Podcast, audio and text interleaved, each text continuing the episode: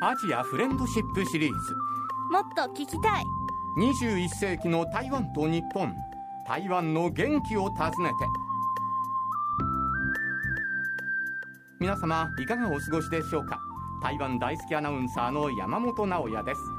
え台湾と日本の交流をテーマにお送りしている21世紀の台湾と日本も2000年の放送開始からなんと20年ですえそして今年はですね30分間にぐぐっとリニューアルいたしまして12月26日までなんと12回にわたってお届けしてまいります。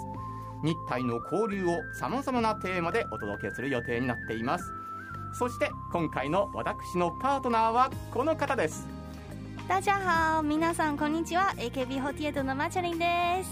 どうもマチャリンさんよろしくお願いしよろますしくお願いします。いやーマチャリンさんの登場を待ってた方結構いらっしゃったと思うんですよねありがとうございます。はい。しかしですね中にはね、ご存知ない方もいらっしゃるかもしれないので、はい。改めて自己紹介をお願いします。はい。AKB48 チーム4台湾の台中出身のマチャリンです。よろしくお願いします。はい、えー今日はですねマチャリンさんとともに30分間お届けしてまいります。番組の最後にはプレゼントもありますのでどうぞ最後までお聞き逃しなく。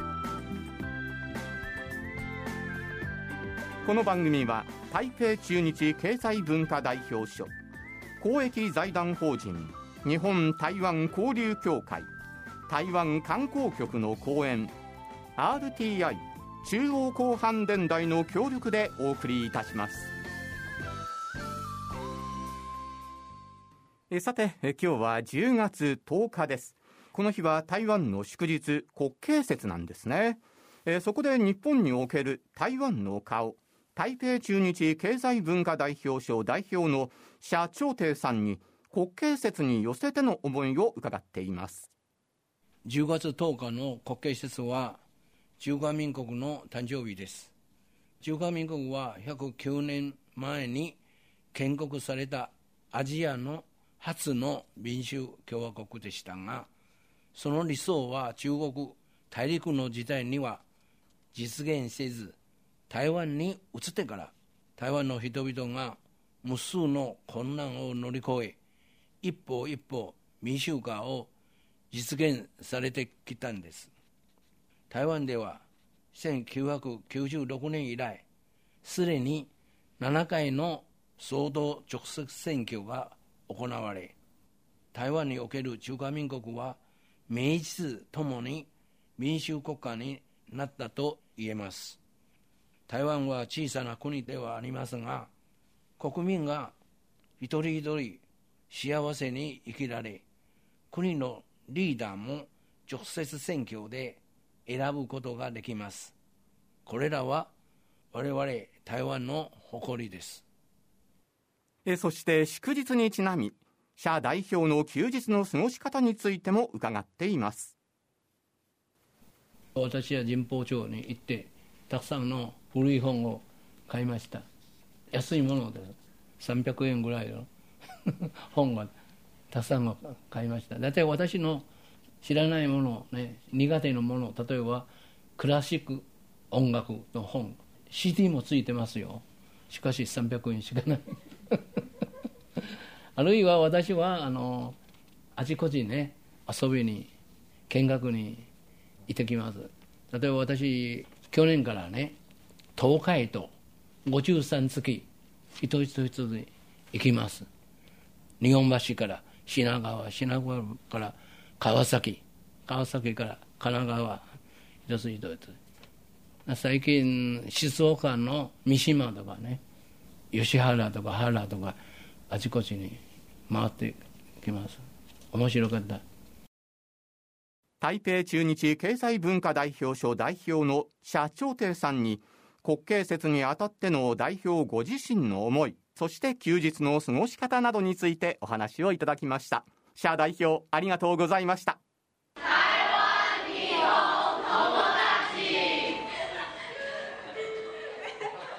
えさてマチャリンさんはですね日本にいらっしゃった時に台湾からこれを持ってきていや本当に良かったなっていうようなものありますか？ありますよ。あの電鍋っていうものが知ってますか？あはいはいはい。あの炊飯器のようなねものですよね。はいそうなんです。料理するときにいつも使っるものなんですけど、今でもたまに使ってますね。これは。すごく便利で。これってあのお米を炊くだけのものじゃないんですか？それだけではなくて普通に他のお料理も何でもできます。何でもできるんですか？何でもできます。煮物から、煮物も全然できますよ、えー蒸したりもできるんですか？蒸すことも全然できます、え本当に何でもできるものなので。万能調理器具ですね。それは本当にすごく便利で万能です。そうなんですね。はい。へえあのこういったものはですね日本でも馴染みになってるんですが、まあ、台湾のあの馴染みといいますと最近はですねタピオカミルクティーなんていうのもありまして 今ちょうどねスタジオにはそのチュンスイタンさんからですねいただいたタピオカミルクティーが目の前にあります。マチャリンさんもですねこれいただきながらね、はい。えー番組を続けていきたいと思います。いたださあきますそしてですね台湾のものに関するお話ならこの方ということでタイトラ台湾貿易センター東京事務所所長の陳英慶さんにお越しいただきました陳所長ラジオ日経のスタジオへようこそ大家早，皆さんおはようございます。えどうも今日はよろしくお願いしますよろしくお願いします。えーいろいろとお話を伺いたいと思うんですがまずですねタイトラではですね台湾製品の素晴らしさをですね、えー一般の方に知っていただこうということで台湾エクセレンス事業というのを行っているそうなんですがまずはその事業について伺えますか台湾エクセレンスという事業ですね。実はあの台湾政府、中央政府の経済産業省にあたる、えー台湾の経済部が、えー当時台湾の製品ですね、あの安かろうか悪かろうかですね、あのイメージあまり良くなかったんです。で、またあの OEM のビジネススタイルですね、ずっと流行っていました。で、えーこういう OEM のビジネスモデルだと、先進国の仲間入りには難しいと考えて、で、この台湾エクセレンスを考えました。それは、あの、1992年、えー立案しまして、93年から、えースタートしました。で、具体的な内容ですね。あの、非常に素晴らしい台湾製品を先発します。それは、あの、研究開発、デザイン、品質とマーケティング、この4つの、えー基準ですね。全部合格、クリアできれば、えー台湾エクセレンスのマークを、えー政府が認証しまして、自由に使えることになります。普通はですね、使用はここで終わり。でも、このプロジェクトですね、次またですね、あの、政府の予算を活用して、世界中にね、宣伝します。で、台湾エクセレンスの、これ共通のブランドは宣伝しながら、中小企業の新しい、えー非常に革新的な商品もですね、一緒にブランドまで紹介する、こういう仕組みでございます。はいどうですか？その台湾エクセレンスを始めてから台湾製品にも何か変化はありましたですか？もちろんあの変化が、ね、あります。非常に各企業ですね、熱心にですね、えー研究開発やデザインですね、えー製品に取り入れていまして、そうすると非常にあの付加価値がね、高まってきまして、で、えーついてですね、えー産業ごとまでですね、うまく産業の発展につながります。例えば90年代からですね、台湾の IT 産業、それからあの半導体産業、精密機械産業、発展してきました。そして自転車産業もね、大きく、えー発展してきました。で具体的ですね、数字から見ますとですね、例えばあの経済力の指標の一つですね、GDP。で GDP はね、えー93年の時はね、実は台湾全体はね、2300億米ドルでした。で、2019年、えーなんと6200億米ドル。3倍はね、えー増えました。で、貿易の輸出金額もですね、えー93年当時は850億。で、19年にはですね、えー3300億米ドル。4倍ぐらいで成長しました。で、えー産業、例えば自転車ですね、実は93年の時はね、1台の平均的な輸出金額はね、90ドルでした。で、えー去年ですね、634米ドル。それは7倍ぐらいね、成長しました。で、えーその中ですね、電動アシスト、こういう高級自転車はですね、輸出単価はね、あの、1330米ドル。え15倍ぐらいの、ね、成長しました。これはね、非常にね、あの、産業の付加価値高度化でうまく発展したと見て、えーよろしいでしょう。で、今現在ですね、えー台湾の企業もですね、ブランド化しましてですね、ブランド企業まで育ててきました。例えば IT ですね、えエイサー、これ有名な会社があって、で、自転車ですね、ジャイアントがあって、メリタというブランドもあります。で、タイヤですね、マクシスという会社があって、で、ソフトウェアもですね、トレンドマイクロ。トレンドマイクロは日本に上場している、うんええ台湾出身の会社でございます。こういったですね、ボランド企業ですね、台湾の経済発展に非常に貢献してき、えーきました。はい。まあ、今お話にあった数字なんかをね、えー伺いましても、台湾製品がですね、かなりこの日本の日常の中にも溶け込んできているんじゃないかという気がするんですけれども、えーここでですね、所長からおすすめの台湾製品をですね、えーご紹介いただきたいというふうに思うんですけれども、さあ、まずはどの製品から紹介していただけますか？そうですね、あの台湾の産業発展ですね、本当はね、あの B2B ですね、雇用支援の方が多いですけれども、これね、B2C、あの一般消費者向けにですね、私からもいくつかね、ちょっと紹介したいと考えております。はい。えー一つ目ですね。ええ、やっぱり台湾のね、えー炊飯器、大同という、ね大同電锅、えー大東というブランドの炊飯器。はいでこれはですね、台湾の各家庭、みんな1台以上持っています。で、子供ですね、海外にね、勉強に行く、あるいはね、仕事に行くですね、まあ、お母さんから必ずですね、これ1台用意してくれるんです。これ1台があると、何点もクリアできます。これは炊飯器、器、ご飯を炊くんですね。その他にですね、料理を蒸す。うん肉を煮込みます。また、えー料理ですね、温めます。で、何点もできちゃいます。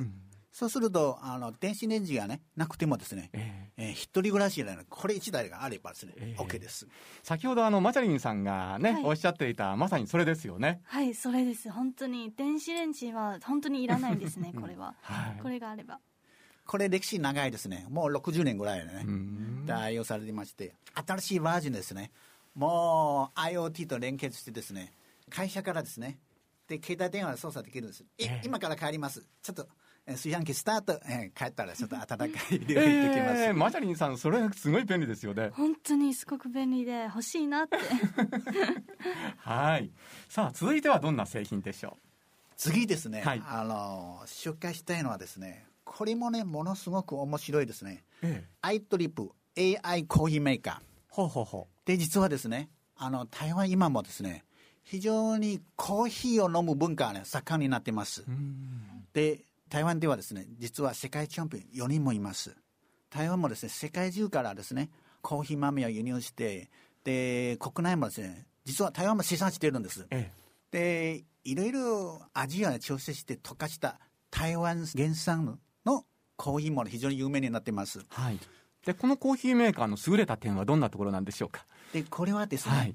優れた点というのはですねあの実はチャンピオンになったこれは、えー2016年でなアイルランドですね開催されたバリスタ分野のチャンピオンはね台湾出身のウーさん。えでウーさんはもともと IT のエンジニアで自分の技術自分の経験ですね家電メーカーと一緒にねえーコラボしてですね商品開発してで自分の技術で再現できるこういうコーヒーメーカーはこれです。これ1台があれば毎日世界チャンピオンはねコーヒーを入れてくれます。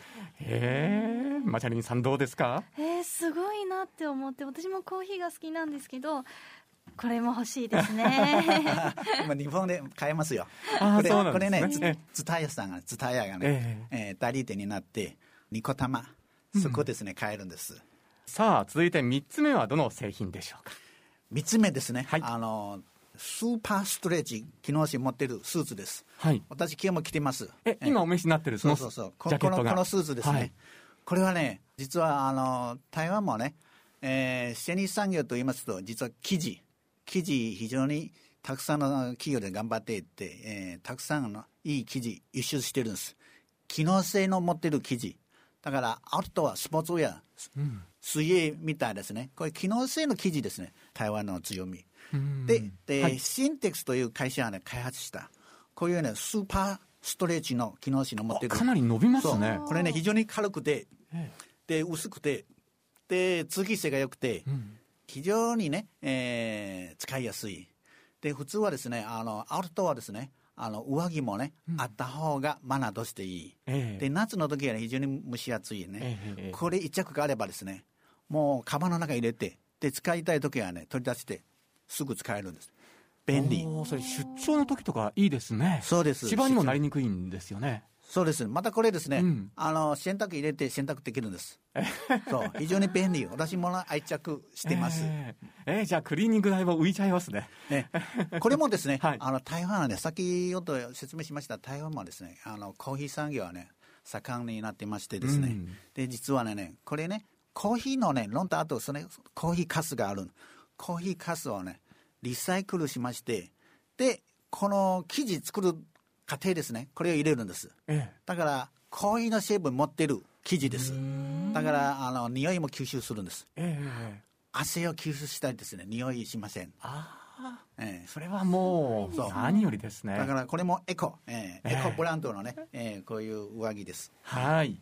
さあ三つ伺いましたが四つ目は何でしょ4つ目ですね、はいあのコロナ対策、やっぱりね、えー消毒したりしますですね。で冬になるとインフルエンザの、ね対策としてですねどうしてもねこういうウイルスですね、ええ。ーどうやって対策するかですねその関連商品です。う。はい。だからエラークリーンこれ消毒スプレーのマシン。これ携帯型、ええ。え携帯型はね持ち歩きは、ね、非常に便利な商品。でいいところですね。実はこの原材料は、ね、水です。おお。水だけですか？そう水だけ。で水だけでねこの装置ですね通電するとあの水ですね。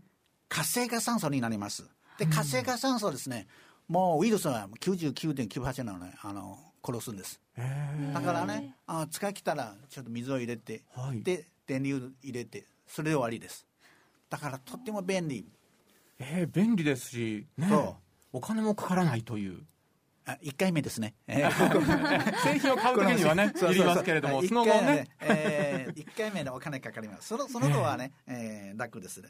これもですね、えーはい日本の企業はね、導入してですね、実は日本でも、えうんー購入できます。マチャリンさん、これコンパクトですから、バッグの中にとかにね、入れて持ち歩けますね。そうなんですねしかも私はあの菌がそんちょっと嫌いで、うん。なんか知らない菌がす嫌いですぐ消毒したいんですよ、ええ。私は。なのでこれがあればすごく便利ですね。そうですね。マチャリンさんのような綺麗好きの方にはぴったりの商品ということになりますね。さあ、そして最後にもう一つ伺いましょ最後ですね、やっぱりこれね、あの台湾はですね、あ自転車の分野ですね、はい。非常に素晴らしい商品のね、いろいろはですね、世界中にね、出しているんです。で、これね、メリタという会社ですね、こういう次世代のね、電動アシストマウンテンバイク。う。はい。で、マウンテンバイクですね、これは E160。E は E バイク。バッテリーつけてるんです。だからはい遠くまで走れるんです。で、マウンテンバイクだからですね、もう道路が凸凹のところまで非常にね、スムースにね、あの運転できるんです。で、160ですね、実はこれ、ね、サスペンションです。長い。えサスペンションですね、浸透を吸収する。非常に乗り心地いいです。で、これ、まあ、フレームですね、えーカーボンフレーム、非常に軽い。で、実はね、今ですね、コロナの期間中ですね、たくさんの商品ですね、売れてるんです。ええで、その中ですね、これ一番売れてる。ほうほうほう。またどうして？そう、これね、貿易対策じゃなくて、これね、ヨーロッパの人ですね、今、電車乗らない。あみんなこれでね、通勤するんですええ。ええ高い方がいい。ええうん。高くて買うんです。だから、ものすごくですね、これ売れてるんです。うんで、で、このような会社はね、台湾の会社、これね、ジャイアントとのメリットはですね、はい。コロナの前とこの後ですね、これ上場企業からもう株価3倍ぐらい値上がりしました。すごいですね。で、オーダーいっぱい入っていって、えで、みんなですね、えーこれ今、交通手段これです。でも、あのーそれよりですね、実はこれ乗ってみて楽しいです。うん。で、この会社もですね、実は、あの、静岡県の伊豆半島にはですね、えー大きい展示場はね、300坪の展示場はね、そこですね、常時展示してるんです。で、そこも、えー自転車を乗る楽しさをね、えー教えてるんです。インストラクターも駐在していて、そこですね、ええ体験コースが、まあ、アドベンスのコースがね、そこも体験できるんです。ですので、これね、えー自転車を乗る文化、自転車の楽しみ方ですね、最高な商品と思います。はい。マチャリンさんも自転車乗って移動とかされますよね。はい実家台湾にいた時によく自転車を使ってたんですけど、うんこれはすごいですねなんか時間の自転車は本当に普通なんですけどこれが欲しいです 欲しいねね。はいえー今度一緒にね、えー伊豆半島に行って、で、現地視察そうですね。に行きましょう。実際に乗ってみたいですね。はい。はい。えー、いろいろと台湾製品おすすめの製品を伺いました最後にですね所長にはこれからの日体の貿易面についての協力関係について一言伺いたいと思います。そうですね。あの日本と台湾は、ね、実はあの産業界でもね非常に緊密な関係にあります。で互いにですねあのニーズがあってですね貿易総額もものすごく大きいです、うん、で金額からするとですね日体貿易の年間総額はねなんと7兆6000億円あります、えー、はい7兆6000億は非常に大きいですよ。日本とアフリカ、54カ国の貿易総額はね、2兆円足らないです。えー、で、台湾とはね、この大きい数字で。ということはね、あの、日本と台湾の間ですね、たくさんの貿易のチャンスはね、待っているんです。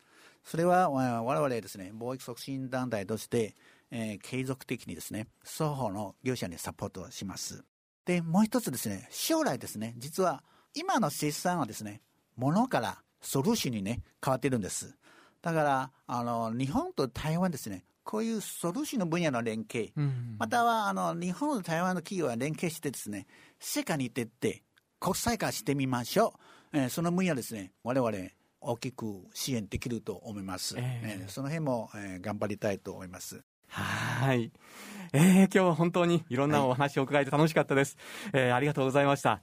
台湾貿易センター東京事務所所長の陳さんにお話を伺いました。どうもありがとうございました。はい、ありがとうございました。台湾日本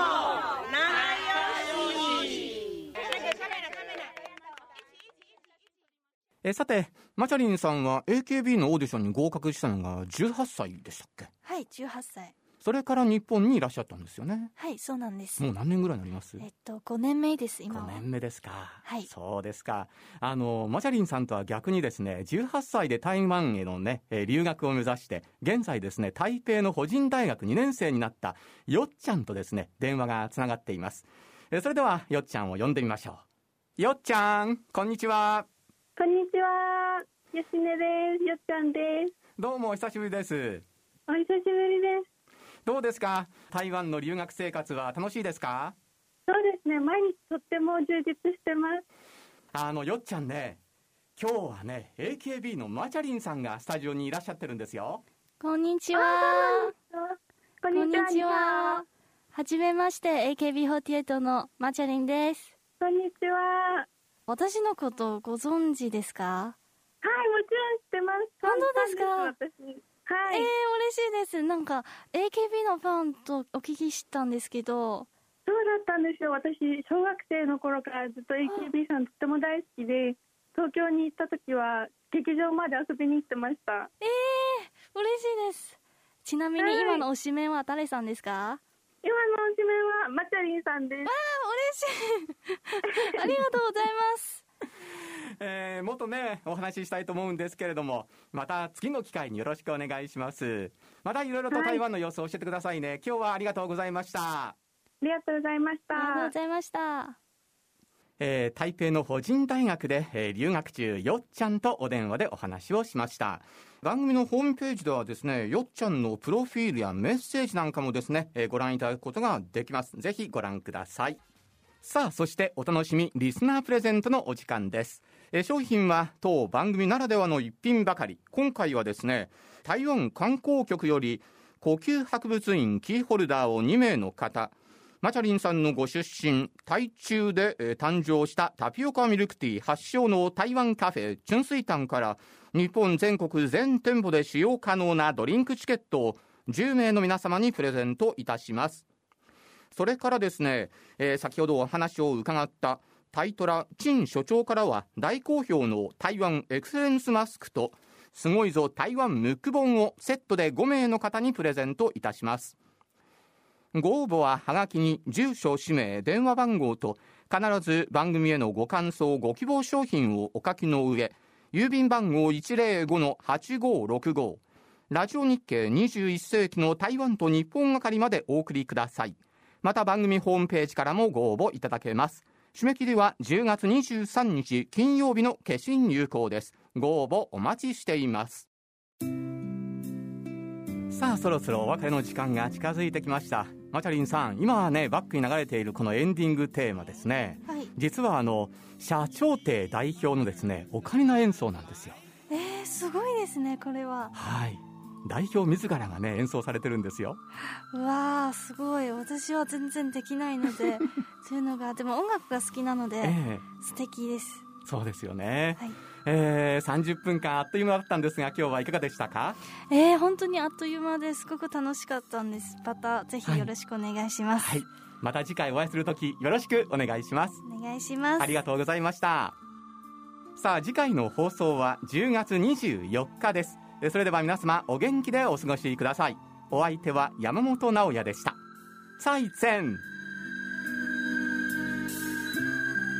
この番組は台北中日経済文化代表所公益財団法人日本台湾交流協会台湾観光局の講演 RTI 中央広範電台の協力でお送りしました。